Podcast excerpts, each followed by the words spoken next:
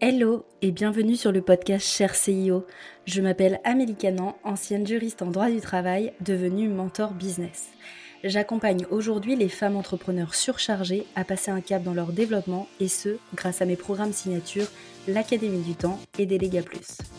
Quand je suis devenue entrepreneur, je voulais me sentir plus libre. Libre de créer mon projet, libre d'impacter, de véhiculer mon message, mais aussi plus libre dans la gestion de mon temps. Mais face à la croissance de mon business, j'ai commencé à me retrouver surchargée et fatiguée. Je n'étais plus dépendante d'un patron, mais de mes clients. Je m'étais créé ma propre prison dorée. Puis un jour, j'ai dit stop. Ça, c'est mon histoire. Mais ce podcast, c'est un peu le journal intime de toutes les femmes entrepreneurs. Nous abordons sans tabou ni paillettes les challenges que mes invités ont pu rencontrer dans leur développement.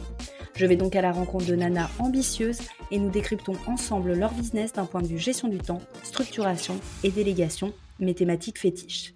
Je suis profondément convaincue que nous n'avons pas à choisir entre une vie personnelle épanouie et un business florissant. Chaque entrepreneur est unique et a sa vision de son développement. C'est ce que nous allons mettre en lumière. C'est parti, je vous laisse avec l'invité du jour. Hello à tous les deux et bienvenue euh, du coup sur le podcast. Je suis ravie de vous accueillir euh, aujourd'hui. Comment vous allez? Ben, Très bien et merci hein, pour l'invitation. Très bien aussi. Bon, bah, super. Euh, alors avant qu'on démarre dans le vif du sujet sur le sujet qu'on a choisi d'aborder aujourd'hui, est-ce que vous pouvez vous présenter pour ceux qui ne vous connaîtraient pas? Alors, je commence. Alors, moi, c'est Jeanne, et lui, c'est Ludo. Je le laisserai se présenter. Euh, on est euh, plus connus sous le nom de Nomad Pass. Euh, tous les deux, en gros, on est en couple et on est digital nomade depuis maintenant trois ans et demi. Je sais jamais après le nombre d'années exact. si c'est ça. Trois ans et demi. avant, tous les deux, on était salariés en CDI à Paris pour remettre un peu de, de contexte. Et puis, tous les deux, on est freelance. Moi, je suis freelance en social media. Ok. Et euh, moi, du coup, je suis freelance plus sur la partie euh, social ads. En fait, euh, moi, j'étais sur un modèle freelance et là, je suis plus passé sur un modèle agence. Donc, en gros, c'est la même activité, sauf que je chapeaute un peu plus et je suis un peu moins dans, dans l'exécution. Ok. Et du coup, pour parler un peu plus de Nomad Pass, en gros, quand on a décidé de partir tous les deux, bah, de, de, quitter nos CDI et de, et de et de, de, devenir digital nomade, on s'est rendu compte qu'en fait, il n'y avait pas de contenu français mmh. vraiment sur le sujet. Et du coup, on s'est dit qu'on allait documenter euh, comme ça, par euh, plaisir, euh, un peu notre expérience, ce qui était positif, ce qui était négatif, et toutes les questions qu'on allait se poser au fur et à mesure de notre aventure. quoi. Trop bien. bah, écoutez, moi, je vous ai découvert comme ça, d'ailleurs. Je vous ai découvert via vos mmh. vidéos YouTube, je me souviens. Et est-ce que vous avez lancé vos activités freelance en même temps que Nomad Pass Ou genre, vous avez d'abord lancé les activités freelance? Enfin, Comment ça s'est passé par rapport à euh, vos activités freelance, le fait de partir du coup en digital nomade? Est-ce que Nomad Pass est arrivé en même temps que ça? Enfin, ça s'est passé? En fait, ça s'est fait quasi en même temps. Le but, en fait, euh, avec Nomad Pass au, début, c'était vraiment de, documenter en fait le, le côté freelance. Et donc, du coup, c'était euh, quasiment simultané. Hein. On va pas dire que c'était au jour le jour, mais l'idée, c'était que bah, en, en, développant nos activités freelance, on en parle du coup sur Nomad Pass pour qu'on puisse suivre un peu nos, aventures. C'était ça l'idée. Ok, ça marche. Donc, vous aviez pour euh, objectif derrière de professionnaliser ça ou c'était vraiment à but de partage et de. Ouais, de. Je sais pas, en toute transparence de, de votre. Au début, c'est au tout tout début, c'était plus dans le but de partager, euh, de, documenter. Tous les deux, on avait déjà un peu. Euh, Ludo était très euh, tourné sur la vidéo. Moi, je faisais beaucoup de photos. On aimait beaucoup les voyages. Mmh. On avait déjà un compte Instagram de voyage qui s'appelait parce qu'il existe toujours, mais on, on le on le remplit plus, mais qui s'appelait Les Loups Sauvages. Où du coup, on racontait déjà tous nos voyages, etc. Mmh. En mode entre guillemets blogueur voyage. Et là, l'idée, c'était de se dire, bah, on documente ça pour aider un max de personnes à, se lancer et à devenir digital nomade à son tour. au début, il n'y avait vraiment pas d'idée de monétisation à hmm. proprement parler. Quoi. Ok, trop bien. Alors, est-ce que vous pouvez nous dire quels sont les pays que vous avez déjà expérimentés en tant que digital nomade? Ouais, on fait dans l'ordre Ouais, ce serait plus Allez, euh, du coup, on a commencé par, euh, par Bali, deux mois. Ensuite, on a été en Malaisie, deux mois, et ensuite au Vietnam. Euh, non, on a fait un mois en Malaisie, pardon, un mois au Vietnam, et après on est retourné à, Bali, euh, deux mois. Ouais, on a fait. Euh, ça y est, c'est bon, je suis perdue. Avant d'habitude, la liste, je la sortais tranquille, et là, ça y est, je suis paumée. ensuite. après, c'était la France et le. Ouais, on a fait la France aussi un peu parce qu'on connaissait pas trop. on voulait mmh. tester aussi les villes en France parce que ça nous paraissait intéressant de de tester aussi le nomadisme en France et notamment après l'Asie qui était quand même très développée sur ces sujets-là. Se dire est-ce que c'est possible d'être digital nomade en France dans des villes autres que les, capitale, la capitale entre guillemets. Euh, et on a été plutôt surpris. On a, on a fait Biarritz, Marseille, et on a été plutôt surpris dans le bon sens euh, du terme. Ensuite, on a été au Portugal pendant sept mois, ça me revient. Euh, c'était dans les, toutes les périodes de, confinement, etc. Donc, on a été confinés au Portugal. On a été ensuite au Mexique, où on a fait plusieurs villes. Et puis Crète. Ouais. vu que je suis lancée, je, je continue. ça, et après Cape Town, et à chaque fois, il y a eu plus ou moins de la France entre euh, pour euh, retourner voir la famille et euh, pour, pour repartir. Ok. Est-ce que vous avez eu une destination que vous avez préférée dans tout ça? Ah, C'est dur, hein, j'imagine, mais super dur. Bah, ah, je pense qu'au début d'année, j'aurais dit sans équivoque Bali, mais vu qu'on a testé Cape Town en Afrique du Sud, là, je, ce serait limite kiff kiff. et maintenant, la réflexion est un peu plus compliquée entre les deux. Donc, je triche Joker, j'en dis deux. Ouais, moi aussi, maintenant, c'est dur. Alors, moi, j'ai adoré Ericeira au Portugal parce qu'il y avait tout ce que j'aimais. Euh, euh, ça, pour moi, ça ressemble un peu à la côte basque, Biarritz, etc. C'est des, c'est tout est tourné autour de l'océan et c'était vraiment un petit village euh, cool où on mangeait bien, où il y avait plein de cafés, etc. Donc, je m'y sentais super bien et je trouve ça cool pour, bah voilà, quand tu es freelance, d'avoir un, voilà, d'avoir un tout petit mmh. village où tu as tes repères, etc. Et bah, évidemment, on a adoré Bali, mais c'était il y a pas mal d'années. Maintenant, on a un petit doute euh, si c'est toujours comme ce qu'on a vécu il y a finalement 4 ans. Surtout que ça change vite. C'est vrai que dans, même dans les destinations, et je dirais même plus, encore plus l'Asie, je pense, ça évolue très, très vite. En fait, ça évolue tellement vite, les destinations, qu'on se dit qu'en même un an, les choses peuvent changer tellement. Quand on était au Mexique, à Toulouse, on voyait des constructions se faire partout. Pour nous, il y avait déjà trop de touristes et on se dit, ouais, en vrai, en un an, ça peut devenir euh, différent. Tu peux ne plus aimer. Ouais, c'est clair. Mm. Trop bien. Alors, je me suis rendu compte, et je vous disais ça en off tout à l'heure, que quand je suis partie à Bali, il y avait beaucoup de personnes quand même qui s'intéressaient justement au digital nomadisme. C'est un peu euh, euh, le truc rêvé. ah, bah, ça va être trop bien, je vais pouvoir voyager, je vais pouvoir travailler en même temps. Donc, il y a vraiment tout un, tout un, un truc un peu envié de ce mode de vie. Et je voulais avoir votre avis sur bah, sur ça déjà Est-ce que c'est si facile que ça déjà de travailler tout en voyageant? Est-ce que est-ce que c'est vraiment la vie rêvée? Enfin, c'est quoi vraiment votre opinion à ce sujet? Euh, ouais, je suis assez d'accord avec toi hein, sur euh, il y a un peu un idéal, mais euh, sachant que nous quand on a commencé, j'avais l'impression que cet idéal était un peu moins présent parce que mmh. à la limite quand on parlait de ça, personne ne savait ce que c'était. Et donc du coup, je pense qu'on n'a pas eu forcément ce biais de se dire bah peut-être qu'il y a des gens qui vendent du rêve alors que c'est pas vrai. Mais euh, dès le début, nous, on a essayé d'être euh, d'être sérieux, toujours en, essayant de, de, profiter. Mais en tout cas, c'est loin de ce que les gens peuvent imaginer où euh, tu as l'impression que tu es sur la plage et que tu travailles une heure, une heure par jour. En tout cas, quand tu démarres, ça va pas être ça. C'est clair. Ouais, puis c'est vrai que ça demande quand même de, de, de bien se connaître soi-même, de connaître ses limites, de euh, bah voilà, quelles sont mes, limites pour bien bosser? Est-ce que je suis à l'aise de bosser euh, quand il y a plein de monde autour de moi, de bosser dans des cafés, etc. Il y a des, en fait, il y a plein de questions à se poser pour savoir si en effet c'est fait pour toi ou pas. C'est pas juste, euh, on bosse pas en fait sur nos ordis depuis un transat ou depuis la plage. Il y a des gens qui ah oui, ça, ça aussi, pour nous c'est impossible. Et du coup, euh, ouais, voilà. Donc, je pense que ça demande de bien se connaître, connaître ses limites. Ça demande aussi pas mal d'orgas, et ça, les gens oublient. En fait, tout cet orga, elle est quand même fatigante. On, doit trouver des logements, on doit, euh, euh, voilà, on sait pas où est-ce qu'on est dans trois mois, etc. Donc, ça demande de s'organiser. Et ça demande aussi de se créer des routines dans chaque endroit où on va pour pouvoir être efficace. Donc, en fait, euh, c'est pas toujours facile d'être euh, à l'autre bout du monde et je pense que ça l'est même pour personne d'être en dehors de sa zone de confort, à part si tu pars pas trop loin. Et ce qu'on conseille souvent, c'est de tester le truc pas trop loin. Mais dès que tu pars euh, dans, bah, dans une culture qui est mmh. différente de la tienne, bah, es forcément, ça te demande vraiment toi de travailler sur toi pour te recréer ton cocon, pour être à l'aise, pour bien travailler, être efficace, etc. Quoi. Ouais, carrément. Et puis aussi pour pas avoir envie de passer tes journées à, à bronzer ou, faire des activités. Ça peut aussi être ça le problème. ouais, mais du coup, c'est super. J'avais pas du tout pensé à cet angle-là. En fait, je pensais même pas à la base quand j'ai imaginé la question, cette question-là pour vous. J'avais même pas imaginé avec un peu euh, le, les mythes. J'avais même pas imaginé les mythes qu'on avait derrière. C'est-à-dire que le fait de, euh, oui, le digital nomade, de toute manière, il ne fout pas grand-chose, il est installé sur son transat toute la journée.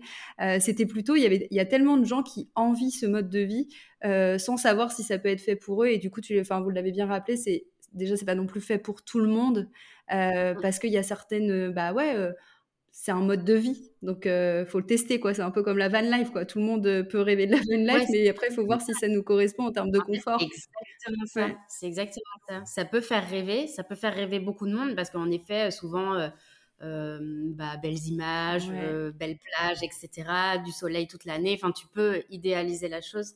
Mais c'est pas que ça. C'est évidemment du travail parce que, comme tout le monde, on a besoin de, bah, de travailler pour vivre et et, voilà. Ouais, carrément. Surtout que vous, vous avez. Euh, en fait, on n'a pas du tout la même expérience que moi. Je me suis lancée. Enfin, je, je suis partie à Bali, j'avais 4 ans d'activité, alors que vous, vous avez, vous, vous êtes lancé genre direct, c'est-à-dire que vous avez lancé votre activité de freelance et ensuite un grand bain directement. On a fait le truc qu'on conseille à personne de faire, c'est que on est parti direct on est parti direct. Euh, on a, je crois qu'on avait besoin de changement à ce moment-là. on a quitté nos CDI, on a quitté notre appart, vendu toutes nos affaires et on s'est dit, vas-y, on se lance en free et YOLO, on part à Bali. Et, euh, et ouais, en plus, à l'époque, c'était pas très connu. Donc, euh, je, maintenant, je me dis, on était un peu fous, en vrai. L'insouciance. Mais après, je me dis, avec du recul, je me dis, l'atout, c'est que au moins, on ne s'est pas inventé des excuses en se disant, bah, j'attendrai. Mmh tel CA pour partir, au moins on part et puis voilà. Et puis ça nous laissait pas le choix que de réussir et ça c'est vraiment la force de cette mm. expérience-là, même si encore une fois je conseille à personne de le faire comme ça, c'était de se dire que bah voilà on n'avait pas de revenus à ce moment-là, du coup il fallait créer du mm. revenu, il fallait créer un business qui fonctionne, il fallait se péter la gueule, il fallait réessayer jusqu'à temps de, de, pouvoir en vivre en fait. Ouais trop bien et puis ça montre aussi bah voilà quand on veut quelque chose et bah finalement on peut aussi y arriver donc c'est il y a aussi du positif derrière le message mais on euh... toujours c'est clair. Et vous aviez quand même au moins un client ou vous avez vraiment trouvé vos clients à distance?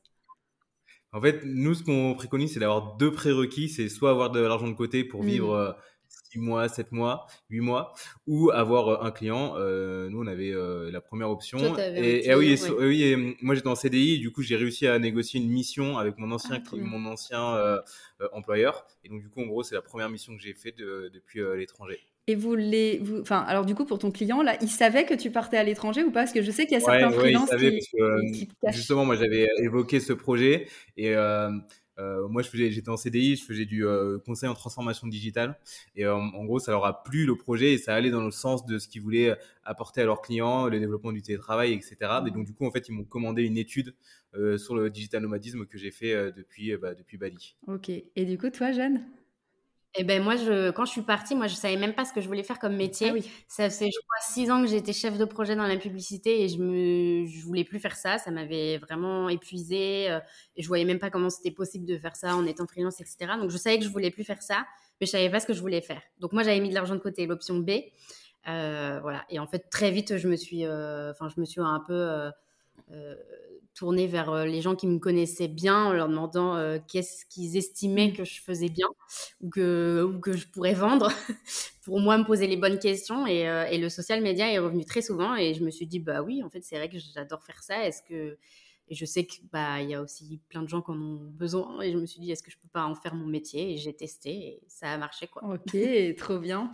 Euh, est-ce que vous pensez que le mode de vie, donc euh, le fait d'être parti en digital nomade, ça a freiné le développement de vos activités? Ou au contraire, ça a pu euh, le propulser du fait que vous aviez, entre guillemets, un peu le couteau sur la gorge en mode, bon, bah, à un moment donné, là, on est à l'étranger, on démarre nos activités, il va falloir y aller, quoi? Donc, est-ce que vous pensez que ça a freiné, euh, que ça vous a permis de vous propulser, ou ni l'un ni l'autre Ça peut être un, entre-deux?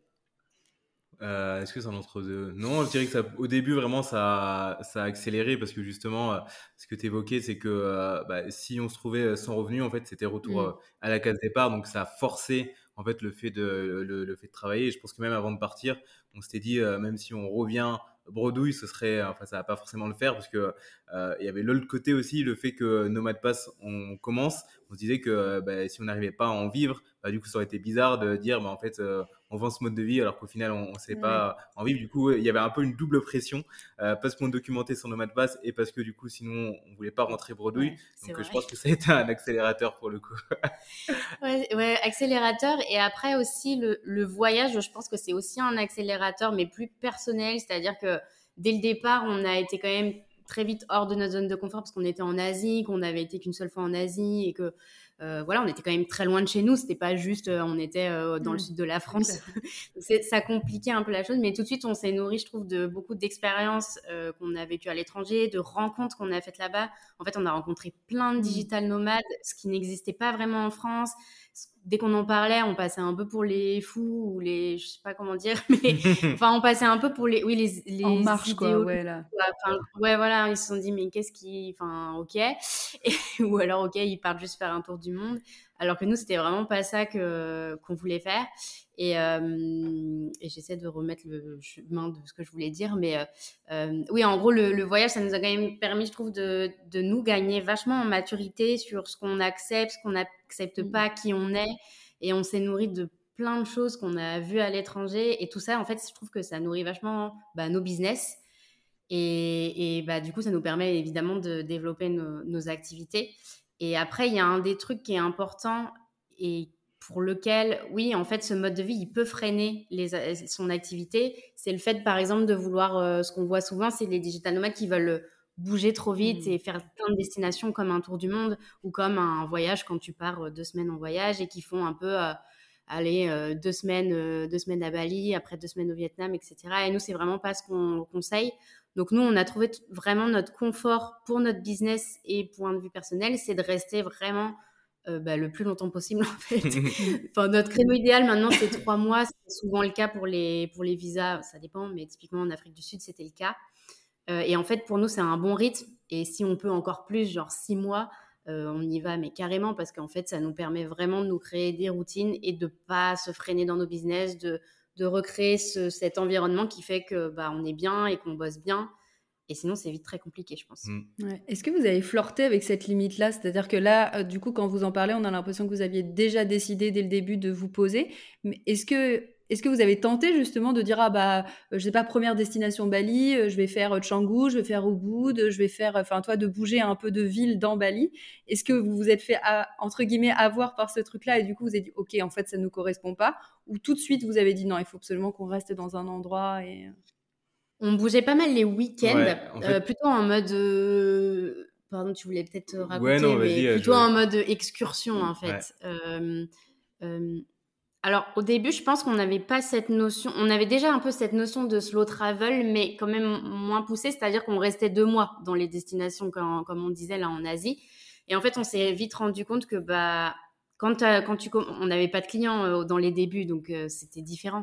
On avait beaucoup de temps devant nous, etc. Mais en fait, là, on s'est vite rendu compte quand on a eu nos premiers clients, etc., qu'on avait besoin de, de se poser un peu pour avoir le temps aussi de récupérer, de bien bosser, de, bah, encore une fois, de se créer nos petites routines euh, pour notre business, quoi. Ouais, carrément. En fait, euh, je pense que même dès le début, en fait, on s'était dit on va rester deux mois à tel endroit. En fait, dès qu'on est parti, on s'est pas dit on va rester une semaine euh, mmh. ici, une semaine là-bas. Typiquement, quand on a pris notre logement, on l'a pris directement à Canggu euh, pour, pour les deux mois. Et on savait que si on devait aller à Ubud, bah, ce serait une excursion et que en fait, on allait se prendre un logement à Ubud pendant trois jours et en fait revenir à, à notre base. On avait sans le vouloir, je sais pas, cette notion d'avoir un peu une maison euh, à nous, même si on était à l'étranger. Et euh, je pense que ça, c'est quelque chose qui nous a beaucoup aidé parce que si euh, toutes les semaines on aurait dû changer de logement, même en étant au même endroit, je pense que ça aurait été assez compliqué. on n'aurait pas, on travaillerait pas quoi. Ouais, c'est clair. C'est clair. Moi, j'avoue, je, quand je suis arrivée à Bali, enfin, depuis que je suis arrivée à Bali, je suis restée 10 mois, j'ai changé de logement tous les mois. Ah ouais. Mais déjà, ça, ça devait être épuisant. Hein. C'était épuisant. Vraiment, c'était épuisant. Euh, et je me suis dit, waouh, en fait, ça permet, et c'est ce que tu disais, Jeanne, tout à l'heure, ça permet aussi de se connaître. Parce qu'au début, j'étais là, ah, ça va être trop bien, c'est la nouveauté. Donc, euh, en fait, je change de logement tous les mois, c'est trop bien.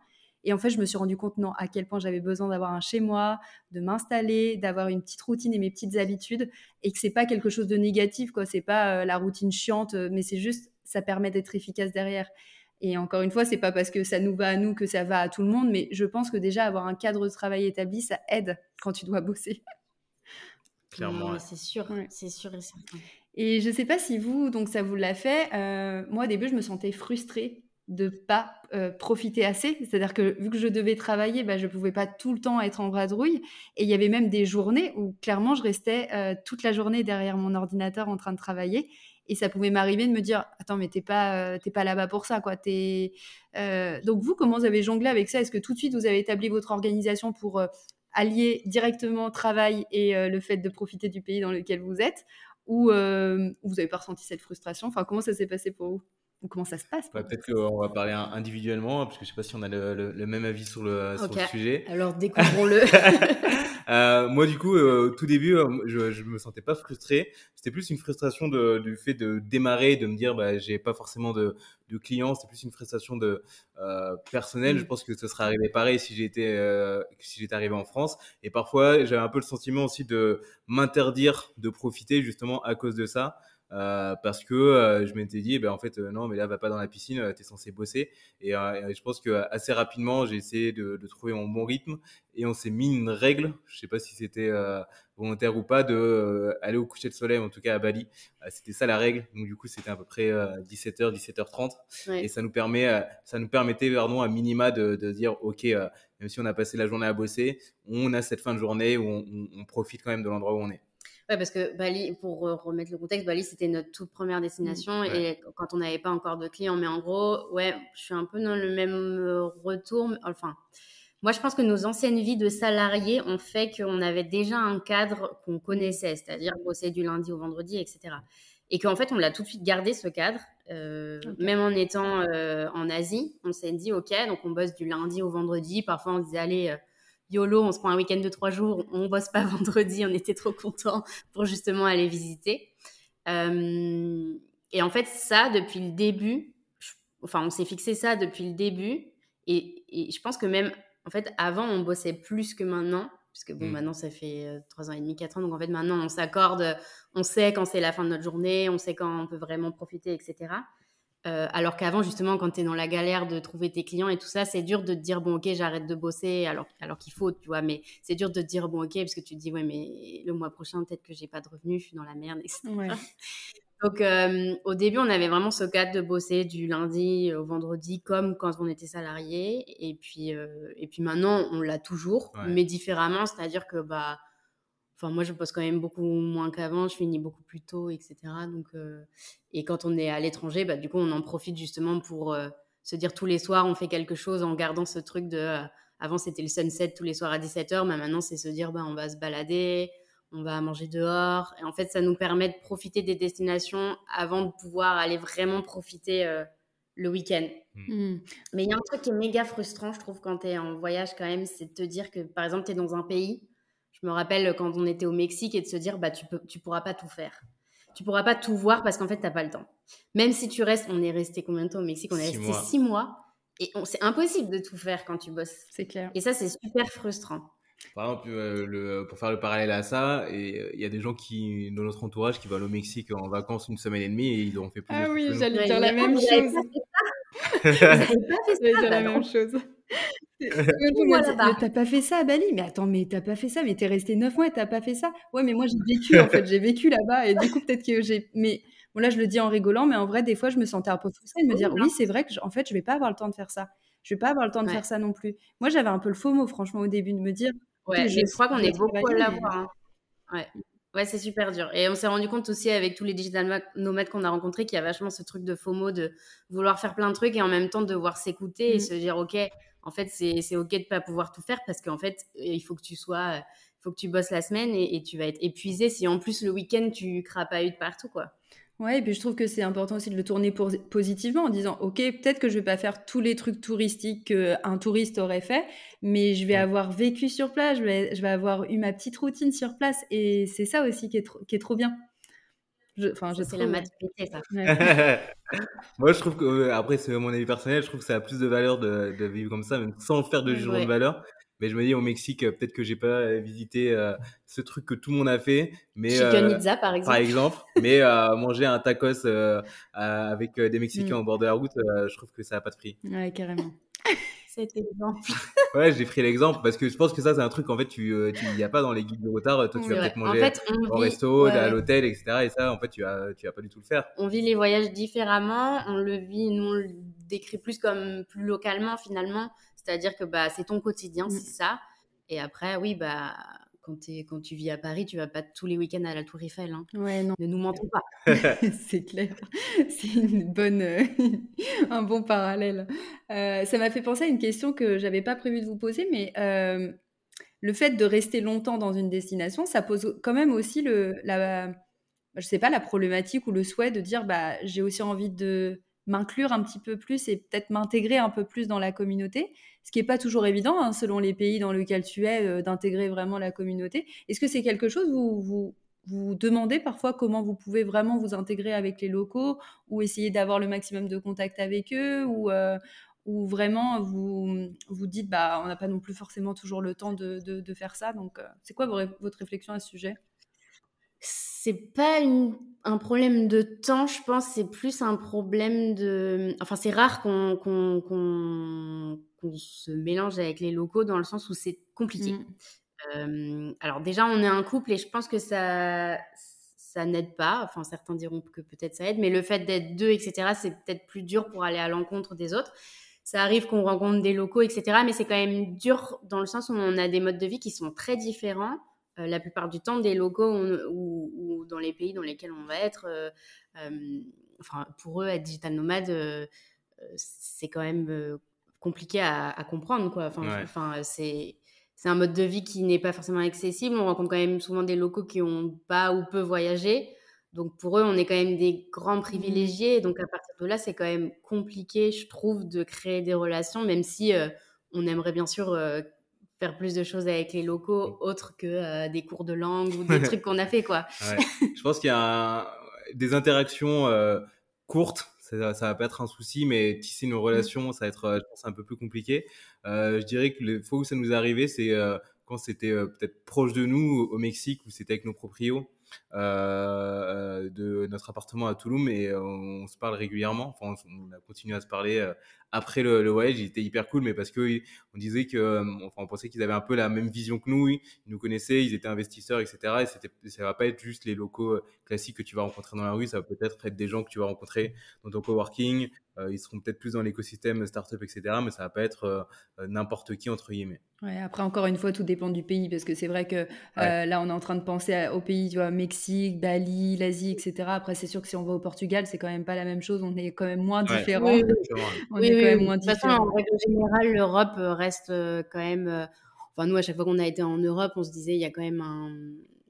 C'est la même culture que, que, que la France, en fait. Donc, mmh. es vite, tu peux passer pour un Portugais si tu es au Portugal. Enfin, tu, peux, tu te noies dans, le, dans la masse. Donc, en fait, c'est c'est peut-être plus facile pour plein de choses, mmh. mais c'est vrai que dès que tu es dans une culture différente, je pense que c'est super dur de, de nouer des, des relations. Après, on a des amis digital, nomades qui se font euh, plein de connaissances, euh, qui, qui, enfin, c'est possible. Hein. Mm. oui, c'est possible. non, mais c'est important, enfin, c'est intéressant d'avoir votre point de vue aussi, quoi. Moi, je sais qu'au bout d'un certain temps, je m'étais dit, ouais, comment je pourrais essayer, en fait, de casser cette barrière. Euh, et déjà, je me suis dit, ok, le premier truc, c'est au moins d'apprendre quelques mots, parce que, bah, mine de rien, ça met aussi le fait de dire, je me mets à la portée et juste, j'essaye de m'intégrer un tout petit peu déjà via la langue. et après, le deuxième truc, c'est, ok, eux, ils peuvent pas comprendre c'est tellement éloigné de, de ce qu'ils vivent au quotidien. Peut-être que moi, je peux peut-être essayer de faire des efforts pour euh, comprendre leur, euh, leur culture, poser des questions, des choses comme ça. Après, ça ne veut pas dire qu'on va avoir une relation où on va se revoir et on va faire plein de trucs ensemble, mais d'essayer de m'intéresser à eux. Euh, mmh. Et je et je dis pas, au début, je le faisais pas, quoi. Vraiment, les tout premiers, les tout, premières semaines, je le faisais pas, en fait. On vient un peu dans notre bulle de ah oui, en vrai, en vrai, c'est pas non plus facile mmh. euh, d'aller voir les gens, etc. Quand tu es justement dans une culture très différente, moi je trouve pas ça forcément facile. Mais c'est sûr que ça, je pense que ça fait rêver tout le monde de, de vivre des expériences avec justement que des locaux, etc. Mmh. Mais, euh, Mais clairement euh, dur. Clairement difficile. Ouais, non, c'est clair. Alors, est-ce que vous aussi, on vous a déjà sorti? Alors, c'est la première phrase qu'on m'a sortie quand je suis arrivée samedi. c'est Oh, mais t'es pas si bronzé que ça moi, moi, moi, on me pose pas cette question, et Jeanne, peut-être. Hein. Euh, bonne question. Et je crois que oui, la première fois que je suis rentrée, mais si on fait la liste de toutes les phrases qu'on a entendues, oh là là là là là là. On pourrait faire un livre, je pense. Ouais, je pense qu'on pourrait faire un bouquin de citations entendues par les digital nomades. Euh, écoute, euh, je pense qu'on me l'a déjà dit de cette phrase, ouais. Mais du coup, ça répondu quoi d'ailleurs? J'ai répondu la classique, quoi. Je ne faisais pas que bronzer toute la journée. En fait, je sais, on va sortir un bouquin on mettra les punchlines et on dira que répondre de manière polie. c'est ça, comment ne pas envoyer les gens sur les roses Parce qu'en vrai, ça m'a, ça m'a énervé. Je me suis dit, mais comment ça, je suis pas bronzée Bien sûr, je suis bronzée. c'est clair. Il y a des phrases comme ça euh, que seuls les digital nomades euh, entre eux peuvent euh, comprendre, qu'on se prend à longueur de, de, journée. Nous, c'est, enfin, à longueur de journée, j'exagère, mais qu'on se prend dès qu'on revient ou mmh. dès qu'on repart. Nous, nous typiquement, c'est le bonne vacances. Qui, ah oui. Moi, on m'a dit les vacances dans les vacances. C'est un concept. Ah je te jure, on m'a sorti ça. Quand j'ai dit, bon, bah, je prends des vacances au mois d'avril, je vais faire ça. Et on m'a dit, oh, les vacances dans les vacances, j'adore le concept.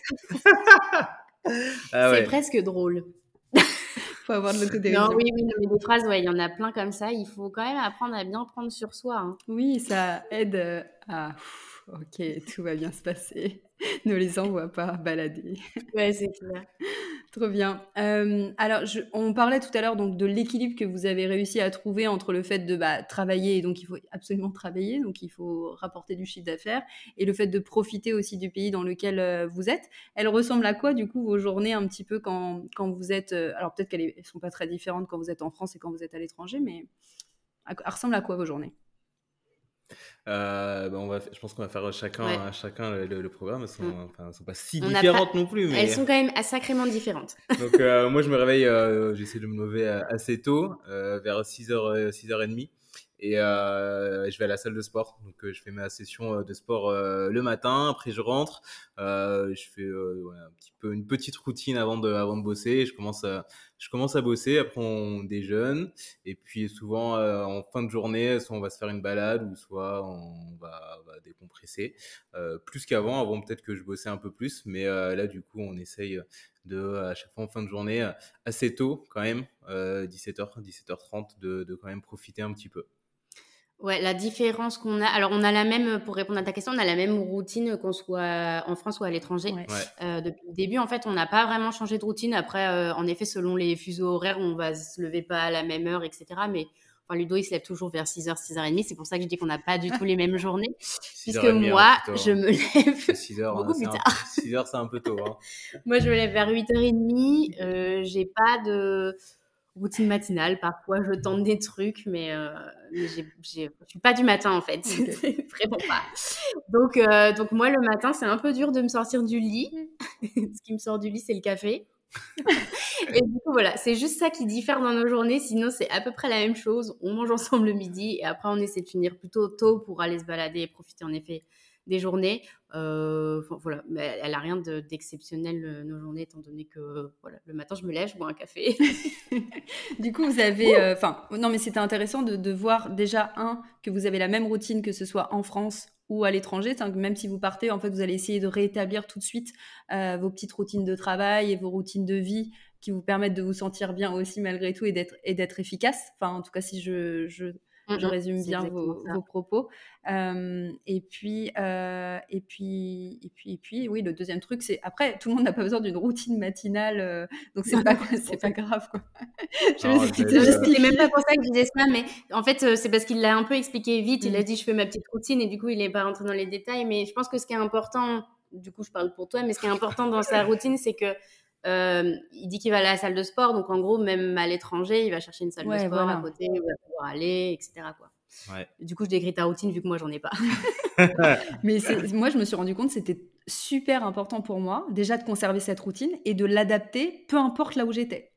Ah oui, clairement. Mais pour moi, c'est un cheat code pour te dire en fait que ça, ça change rien de l'endroit où tu es. Tant que j'arrive à avoir ma routine, je me dis qu'en fait, je vais avoir des journées euh, quasi pareilles. Mmh. Et je pense que c'est ça qui me raccroche un petit peu à, pas à la réalité, mais de me dire que, euh, que je sois X endroit, bah, si j'arrive à avoir ma routine, bah, du coup, ça me va. Ouais. Et euh, bah, tiens, c'est une question que je me, je me, pose, parce que moi, je me la suis posée. Je me suis dit, OK, il faut absolument que dès que j'arrive dans une destination, je euh, prenne enfin, en gros, la première semaine où j'arrive, il faut que j'installe cette routine. Donc forcément, ça me prend plus de temps d'aller chercher les salles de sport, les machins. Est-ce que toi aussi, tu te dis, euh, bon, il va y avoir un petit temps d'ajustement. Je vais pas pouvoir euh, arriver euh, le dimanche, le lundi, j'ai ma routine. Donc, moi, j'essaye au max quand il n'y a pas de décalage horaire ou, mmh. quoi, mais dans les trois premiers jours, j'essaie vraiment d'avoir d'avoir ma routine. Là, c'est jamais arrivé pour l'instant qu'il n'y ait pas de salle de sport où on euh, Après, ce qu'on, ce qu'on fait souvent quand on arrive dans les destinations, c'est, de, c'est de se dire que on, soit on arrive le week-end, ou soit quand on arrive, on prend un jour off justement pour explorer un peu les alentours et pouvoir se mmh. créer cette routine. même si j'ai pas de routine, je dois quand même trouver où est-ce que je vais faire mes courses, euh, trouver un café ou un coworking d'où bosser, etc. Donc tout de suite, on essaie de se recréer notre cadre euh, réconfort, j'ai envie de dire, en mode ok, donc on reprend la semaine prochaine, on va bosser là. Euh, tu vas au sport mmh. là, etc., pour vraiment se recréer ce cadre euh, bah, qui nous, je pense, nous rassure et fait que justement on continue à développer nos business euh, comme si de rien. Quoi. c'est vrai qu'on n'a pas précisé ce point, mais du coup, on va rarement débarquer dans un nouvel endroit un mercredi, par exemple, après-midi. On va souvent choisir de partir le vendredi, on va prendre le vendredi off. Comme ça, s'il y a du décalage horaire ou pas, mais au moins on sait qu'on a au moins le week-end pour explorer et pas être frustré. Je pense qu'il y aurait une frustration si on arrivait le mercredi que le jeudi matin on devait bosser. Ouais. Donc euh, c'est super intéressant. Moi je me suis vraiment fait avoir à propos, à propos de ça. Genre, un, j'avais pas du tout anticipé. Euh, je me suis dit, oh, bah, les billets d'avion sont les moins chers, genre à tel, euh, en plein milieu de la semaine, bah, du coup je vais prendre en plein milieu de la semaine. Sauf qu'après, du coup, tu te retrouves à devoir dérouler ta semaine, mais tu te tapes le décalage horaire. Enfin, tu te tapes en fait tous les trucs où tu peux pas bosser normalement.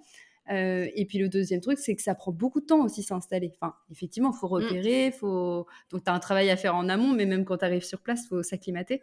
Donc vous, c'est des choses que vous prenez clairement, clairement en compte euh, avant. Ouais, de... ouais clairement. Ouais. Puis ça prend de l'énergie aussi. Ça prend de l'énergie, ouais. Alors justement. Ah, c'est même pour nous, on se dit, on arrive et on se dit, ok, là, on a deux jours full euh, pour, pour profiter avant de se remettre à bosser. C'est hyper cool niveau mood, etc.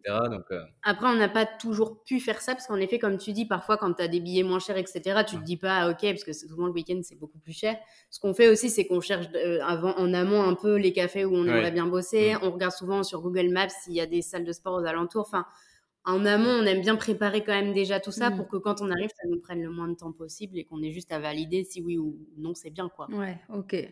Euh, bah c'est la parfaite transition avec ce que je voulais vous demander après, parce que c'est quoi du coup les, pour vous les principaux challenges que vous avez rencontrés face au fait de travailler tout en voyageant Est-ce qu'il y a eu le décalage horaire, le fait de caler des rendez-vous aussi alors que euh, bah, c'est pas toujours le, même horaire en France? Est-ce que c'est le fait de euh, s'occuper de toute cette logistique euh, le fait de ne pas avoir de chez soi aussi, d'avoir l'impression de vivre dans ses valises, des fois c'est pas toujours évident. Enfin, est-ce qu'il y a des choses qui ressortent pour vous? Euh, Oui, je pense que le, je dirais le fait de vivre dans ses valises. ça c'est un truc, mais de, je pense que depuis les six derniers mois, voire la dernière année, on ressent vraiment mmh. la, c'est pesant. Ouais, c'est pesant pour le coup, hein, que ce soit pour les vêtements ou même que ce soit pour avoir plus, euh, je sais pas, d'équipement. Moi, je me dis, j'aimerais vraiment avoir un bureau avec une chaise de bureau, etc. Et ça, c'est un truc que quand tu es dans Airbnb, ben, c'est un truc que tu peux pas forcément euh, prévoir. Donc, euh, il y a ce point. et ensuite. Oui, puis ça demande aussi d'être très minimaliste de notre côté, dans le sens où bah, voilà, on voyage tout le temps, du coup, on a juste nos sacs à dos, du coup, il faut tout le temps trier. On a dû, quand on est parti la première fois, on a dû mais, vendre tout ce qu'on avait, donner tous nos vêtements. Enfin, mmh. moi, j'étais genre une la nana qui avait un placard rempli euh, de fringues et de baskets. Et du coup, là, là on est à l'opposé. On a euh, très peu de choses. Et en fait, euh, au début, c'est cool. En effet, ça te retire beaucoup de charge mentale et c'est vraiment positif, je trouve. Maintenant, c'est vrai qu'avec le temps, là, ça va faire 4 ans, on a quand même envie d'avoir un petit peu plus, quoi. C'est-à-dire que, bah voilà, en effet, tu as envie d'avoir quelques affaires, en effet, du confort aussi pour bosser, quoi. et voilà. Ouais, je suis complètement d'accord. Je suis d'accord avec toi. Je sais pas si le Ludovic, tu as le même sentiment à propos de ça, mais. Si, si, hein, carrément. Et, après aussi, en, termes de challenge, je, euh, ces derniers temps. J'ai pas Alors, il y avait eu les, les, décalages horaires, euh, ça n'a jamais ah trop été un challenge pour nous. Alors, ça l'est pour plein de gens et on comprend. Euh, nous, ça l'a pas été parce qu'on a toujours été un peu euh, transparent avec nos clients qui savaient quand on était à l'étranger, quel décalage, etc. Et ça demande vachement de s'organiser en amont. Mmh. Enfin, après, ça dépend aussi de quel, quel est ton métier, quelle est ton activité et quel type de clientèle. Nous, tous les deux, on bosse pour des marques et du coup, ça demande euh, de faire des, bah, des calls euh, en horaire euh, français. Moi, je suis sur les réseaux sociaux, je dois poster des trucs à des horaires précis, etc. Donc, en fait, ça demande une orga en amont euh, de se mettre d'accord avec ses clients sur OK, à quelle heure on poste, comment on fait ça, comment on s'organise pour les calls, si, si, mm. on doit faire des calls, etc. Donc nous, ça n'a jamais été un souci, à part peut-être au tout début, euh, quand, euh, quand voilà, tu fais tes appels avec tes prospects et que bah, du coup, tu choisis pas trop l'horaire, on te dit OK, tu es là, oui, OK. Ouais, je me suis pour tes premiers clients. je me suis retrouvé dans un coworking à Bali à 22h pour faire un call. Mais ce qui était drôle, c'est qu'il y avait plein de gens. Il y a des gens qui commençaient la journée parce que euh, les gens qui étaient sur le fuseau horaire des États-Unis, bah, en fait, euh, ils arrivaient au coworking à 21h pour faire leur journée. c'est trop drôle. C'est clair. Et euh, voilà, après, ça demande aussi de bien savoir comment choisir ses destinations et c'est pas toujours facile puisqu'il faut savoir aussi enfin aller chercher des destinations où tu vas avoir du Wi-Fi. Mm. Je pense que le plus gros problème, en gros, de nous, des digital nomades, c'est ça, c'est d'arriver dans une destination et de se rendre compte que le Wi-Fi est un peu bancal, quoi. et de se dire, OK, comment je gère ça? Euh, Mes clients, typiquement, savent que je suis euh, à Bali, donc ils se disent peut-être... Euh, on prend l'exemple de Bali, mais ça peut être n'importe où. Nous, au Mexique, il y avait des coupures parfois. ils savent que tu es un peu sous les cocotiers, entre guillemets, dans leur, dans leur inconscient. Ouais. tu es quand même sur la plage. Donc en fait, tu as besoin aussi de bah, d'être efficace et que, et, que, et que tu puisses leur envoyer euh, ce que tu as à leur envoyer et leur montrer qu'en fait, euh, même si tu es à l'autre bout du monde, tu bosses correctement hein, et qu'ils continuent à te faire confiance. Donc le wifi bancal, c'est le plus gros mmh. souci. Je pense que, euh, ouais, en termes de logistique, te dire qu'il y a un bon coworking à côté, même si tu n'y vas pas, souvent ils ont un générateur, etc. Mmh. Donc dire au moins tu as, as, une sécurité si jamais il y a une panne de courant dans, dans, dans, le quartier, dans la ville tu te dis, bah voilà, au moins un coworking, euh, ça peut être un bon critère de, choix de destination. Mmh. Et dernier truc logistique, je pense qu'il ne faut pas oublier, c'est l'assurance santé parce qu'on mmh. on a entendu tellement d'histoires. Alors nous, il nous est jamais rien arrivé, mais on a entendu tellement d'histoires de gens qui ont eu l'appendicite euh, au Mexique, qui ont dû payer. Euh, ah vraiment des montants astronomiques en fait. Enfin, c'est un délire. Donc s'il y a bien un truc à pas oublier avant de partir, pour moi, c'est ça. Et moi, un truc auquel j'avais pas pensé avant aussi, c'était euh, donc la, logistique, mais par rapport à mon matériel que j'emmenais. Euh, parce que je me suis dit, ouais, c'est bête, mais si on me vole mon ordinateur ou euh, j'en sais rien, est-ce que vous avez des, justement, vous avez votre matériel qui est assuré? Est-ce que vous aviez pris un truc de VPN Enfin, est-ce que vous avez pensé à des choses comme ça ou pas? VPN, on a, ouais. pour le vol, et pour, pour assurance matérielle, non, pas du tout, parce qu'en fait, euh, moi, quand j'avais commencé à regarder, c'est vrai que euh, c'est vite euh, limité à la France. Ouais, c'est ça, je me suis posé la question. En fait, machin. Quand tu es en Europe, ça peut marcher oh, si c'est la Fnac. Moi, j'ai un problème. Il a eu un problème au Portugal et ça n'a pas marché. Hein. mon écran de Mac qui marche plus. Et je vais à la Fnac du Portugal et ils me disent que l'assurance, la, ça marche pas. C'est qu'une assurance pour la France finalement. Et que... Donc en fait, on s'est je ne sais pas s'il en existe une aujourd'hui et si quelqu'un en connaît une, bah, qu'il nous le dise. Mm. Euh, on m'a déjà parlé de plein de trucs euh, quand j'avais parlé de ce sujet. Et en fait, euh, quand tu fouilles un peu, c'est vite très limité à la France. Je sais qu'avec les banques, c'est pas trop mal apparemment. les assurances matos avec. mais bon, je sais, il faut bien regarder les durées. Parce que si tu es parti six mois, souvent ça dure trois mois à peine ou un mois. Bref, c'est un peu. Mais non, on n'a pas, on pas ça, mais ce serait pas mal, tu me diras. ouais, bah en tout cas, c'est quelque chose où je me suis posé la question. Je me suis dit, ok, tu pars quand même, tu pars travailler, donc tu pars avec du matos qui peut te servir pour, enfin, qui te sert pour bosser, mais du coup, c'est du matos quand même mm. qui, malgré tout, coûte, cher. Et tu te dis, si je me retrouve sur place à plus rien avoir, bah, c'est chaud. Et je me suis dit, peut-être qu'il y avait une assurance ou que j'aurais pu potentiellement prendre ou pas. Euh, mais en tout cas, non, apparemment. Euh, enfin, en tout cas, vous, c'est un peu comme moi. on n'a pas trouvé qu'il marche vraiment euh, hors, hors Europe.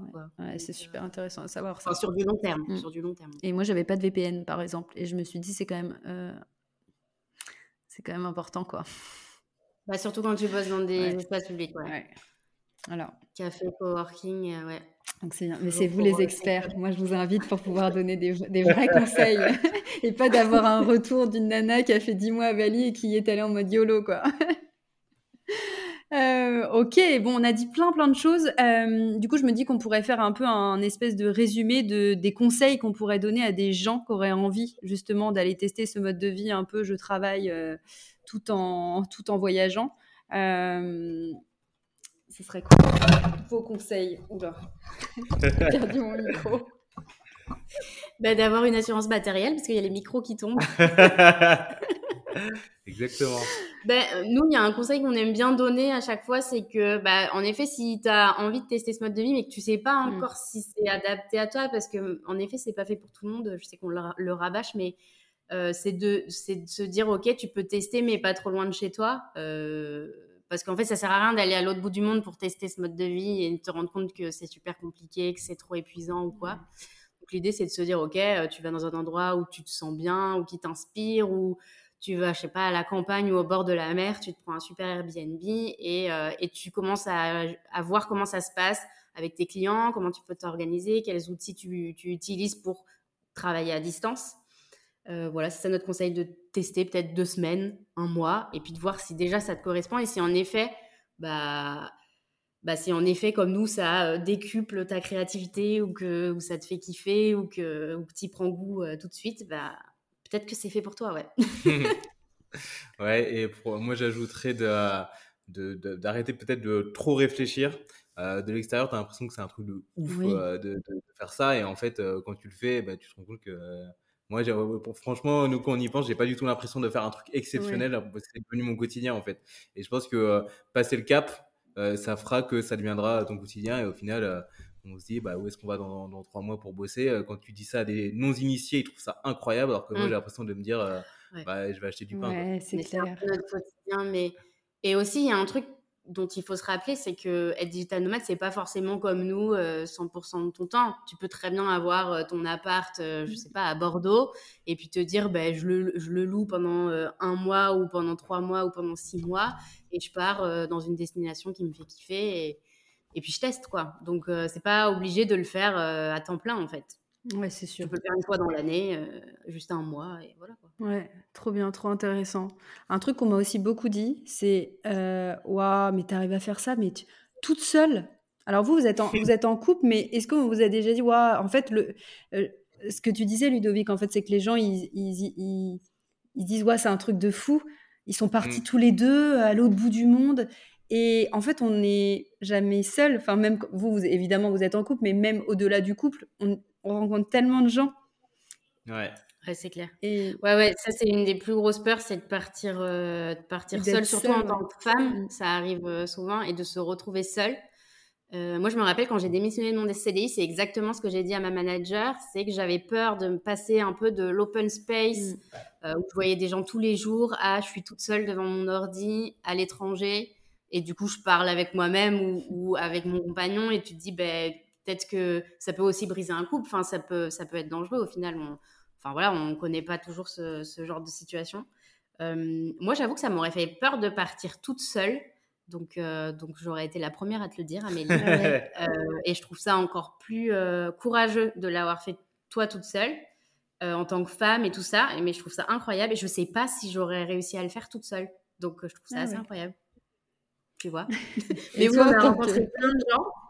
Mais oui, on a, en fait, on s'est jamais retrouvé seul. On a rencontré plein de gens. Il y a, aujourd'hui, il y a plein de manières de rencontrer. Aujourd'hui, il y a les réseaux sociaux, il y a mm il y a les, groupes Facebook dans chaque destination. Enfin, c'est super facile. Il y a des événements dans, dans, chaque endroit. Enfin, il suffit d'aller au coworking et de parler à son voisin. Enfin, en fait, tu te retrouveras jamais seul. C'est mm. limite, on était plus seul en France. C'est ce que, j'allais. On est à l'étranger où on galère à dire non, euh, on ne peut pas sortir tous les jours. C'est ce que j'allais dire. En fait, le fait d'aller chercher, vu que tu es seul ou en couple, enfin peu importe, mais du coup que tu pars à, à l'étranger, ah, c'est bon. Vous m'entendez?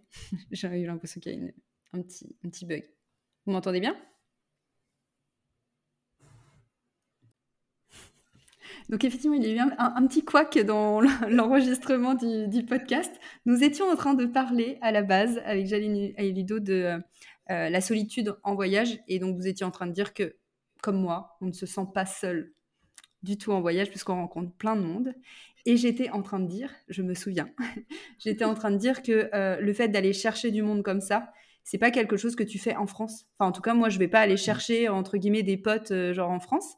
Euh, alors que quand tu arrives dans un pays étranger où tu dis, bah ouais, je connais vraiment personne, donc il va falloir que j'aille à la rencontre d'une communauté de gens qui font un peu comme moi. Et comme vous, moi, je me suis, j'ai l'impression d'avoir une vie sociale bien plus développée quand je suis à l'étranger, du coup, que quand je suis en France. Ouais, et c'est vrai que c'est quelque chose qui fait peur, mais en vrai, euh, je trouve que c'est finalement beaucoup plus facile de parler avec des gens qui, de un, sont dans la même destination que toi, donc ils l'ont choisi. Souvent, c'est des gens qui aiment le voyage, donc déjà, vous avez ce sujet en commun. Souvent, c'est des indépendants que tu vas aussi rencontrer, donc il y a plein de sujets. Enfin, pour nous, ça a mm. été vraiment plus facile et on a noué des amitiés, mais tout de suite très fortes mm. euh, avec des personnes qu'on a rencontrées euh, justement euh, aux quatre coins du monde, entre guillemets. Quoi. Donc, faut pas avoir peur de ça. Les gens, ils sont aussi hors de chez eux, ils sont aussi, entre guillemets, tout seuls. Ils ont les mêmes peurs que toi de se dire je suis super loin de chez moi, je connais personne. Mm. donc, en fait, il faut, faut, faut, oser. Et comme tu dis, c'est beaucoup plus facile en étant justement loin de chez soi. Quoi. Ouais, carrément. Bon, bah, trop bien. En tout cas, merci beaucoup pour euh, tout, ce que, bah, tout ce que vous avez pu nous, nous, partager, puisque, comme je disais, moi, j'y suis un peu allée en mode YOLO, genre j'ai appris un peu sur le tas, vous avez beaucoup plus d'expérience que moi euh, sur le sujet. Euh, j'ai deux petites... Et j'ai deux petites questions de, de fin de podcast à, vous poser. Déjà, je voudrais avoir votre vision de la réussite, parce que je trouve que dans le monde de l'entrepreneuriat, on a on peut avoir un seul modèle en fait qui se dessine et alors qu'en fait, on a tous une vision aussi un peu différente de ce qui est, bah, de ce qu'on vise. Donc, euh, je voudrais avoir votre vision à vous de la réussite. Tu veux commencer? Euh, bah, Allez, hein, la pression. Euh, ouais, moi, je dirais que ma vision de la réussite, c'est d'avoir des, des journées qui te plaisent au quotidien, même si elles ne seront pas toutes pareilles. Il y aura forcément des journées qui seront moins bien que d'autres. Mais moi, je me dis que réussir sa vie, en fait, c'est réussir à accumuler des journées tu réussis, entre guillemets. Et en fait, tu es obligé que tu réussisses ta vie si au quotidien, tu arrives à avoir ce petit moment euh, qui te plaît. c'est pour ça que moi, j'ai l'impression que la routine, ça contribue énormément euh, à ça en me disant, bah, vas-y, je suis allé à la salle de sport, euh, j'ai mmh. accompli quelque chose. Et même a quelque chose qui va pas forcément bien dans la journée, bah, me dire que voilà, je peux être en contrôle de mes journées et avoir une succession de belles journées. Pour moi, ça contribue du coup à avoir une vie réussie. Voilà. C'est beau, hein. J'ai ah un peu la pression de passer derrière. Alors moi, ça commence un peu pareil. En gros, ma vision de la réussite, de la réussite c'est en effet d'être épanoui dans ce qu'on fait.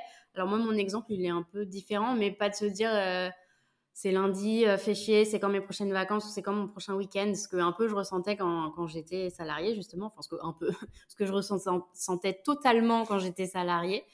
Euh, d'être épanoui dans ce qu'on fait tout en, tout en ayant du temps pour soi et ses proches, euh, parce qu'on peut être épanoui dans ce qu'on fait et y passer sa vie et finalement pas avoir le temps passé, pas avoir le temps de mm. profiter, euh, soit des gens qu'on aime, soit bah, justement des voyages ou autres. Et, et, pour moi, c'est aussi d'avoir des souvenirs plein la tête. Ah, je vais ajouter un truc, vous allez dire que c'est beau aussi. Mais je veux dire, se, dire chaque jour que tu as été meilleur que la, que as été meilleur que la veille, je trouve ça c'est incroyablement beau. non, Je me dis chaque jour, voilà, si tu apprends un mini truc, ne serait-ce que 5 minutes dans un livre, un podcast, ben, en fait, tu te dis, ben, si tu continues comme ça, en fait, euh, ben, ça va être, c'est trop bien. Quoi. Tu mettras ça en, couverture du podcast. Ah, clairement, je, je mettrai. meilleur que le jour d'avant. Je mettrai, je veux être la meilleure, euh, meilleure qu'hier, mais moins bien que demain encore. Avec la tête de Ludo. C'est beau. T'es trop inspirant. Bien. Et euh, ma, ma, dernière question, ça va être est-ce que vous avez une recommandation de ressources à donner aux entrepreneurs qui nous écoutent? Alors, peu importe le sujet d'ailleurs, c'est des choses qui peuvent vous, vous inspirer et que vous auriez envie de recommander. Ça peut être un podcast, un livre, euh, j'en sais rien, quelque chose. Vas-y, c'est moi euh, Moi, je commence. Alors, ce matin, j'ai écouté le podcast de Dévibration. elle vient de ah sortir un podcast Sunshine Radio. Euh, bah, j'ai écouté ce matin, c'était devenez la, devenez la personne que vous rêvez d'être. Forcément, euh, ça donne envie de l'écouter, rien que ce titre. Euh, j'ai, je le recommande dans le sens où des vibrations, je trouve que c'est une personne vraiment authentique qui partage énormément bah, tous ses coups mmh. durs, tous ses questionnements, toutes ses angoisses, etc. Et, et je pense que ça parle à plein de gens et qu'il n'y a pas beaucoup de gens qui parlent de ça. Euh, là, en l'occurrence, elle parlait dans, dans, cet épisode-là du fait que parfois on cherche des solutions un peu rapides pour, euh, pour aller mieux et que c'est pas la meilleure solution. Elle, elle expliquait son exemple où justement elle a tout quitté pour partir vivre à Bali sur un coup de tête parce qu'en fait elle n'était pas heureuse dans sa relation avec son ex ou avec son mec, je, ne sais plus, et qu'en fait elle a fait, elle, a, elle est partie du jour au lendemain à Bali en pensant que c'est ça qui la mmh. mieux, et elle s'est rendue compte sur place que en fait c'était pas c'était pas forcément ça enfin c'était pas ça qui allait la rendre plus heureuse et elle explique en gros qu'il vaut mieux faire des petits changements mmh. euh, un par un pour s'adapter et éviter d'un coup trop d'inconfort. Et voilà, je pense que c'était assez intéressant. Parce que c'est vrai que dans le voyage, on a vachement ce truc de les gens qui essaient de fuir leurs problèmes en, en, partant loin en pensant que tout va être derrière oui. toi. Et en fait, bah. Bah non. Désolée, bah mais c'est pas la réalité. Raté. Euh, moi, ce serait un livre pour le coup. Euh, c'est euh, L'effet cumulé. J'ai oublié mmh. l'auteur. mais mais oui, ça me, je sais pas, ça m'a échappé. Mais j'ai vraiment apprécié parce que mmh. bah, ça, ça, reflète un peu ce que je disais tout à l'heure pour le fait d'essayer d'avoir chaque fois au quotidien une, une, belle journée. En fait, ça va s'accumuler et dans chaque domaine de la vie, te dire que faire un petit peu plus chaque journée, bah, tu as l'impression que ça va rien changer au bout de deux semaines, trois semaines, un mois, mais sur un an, deux ans, dix ans, en fait, ça a un impact énorme, que ce soit sur le financier, la santé ou, ou autre, et euh, se dire que euh, voilà que à, court terme, tu peux faire des trucs euh, qui semblent insignifiants, mais qui auront un impact extrêmement élevé à, long terme.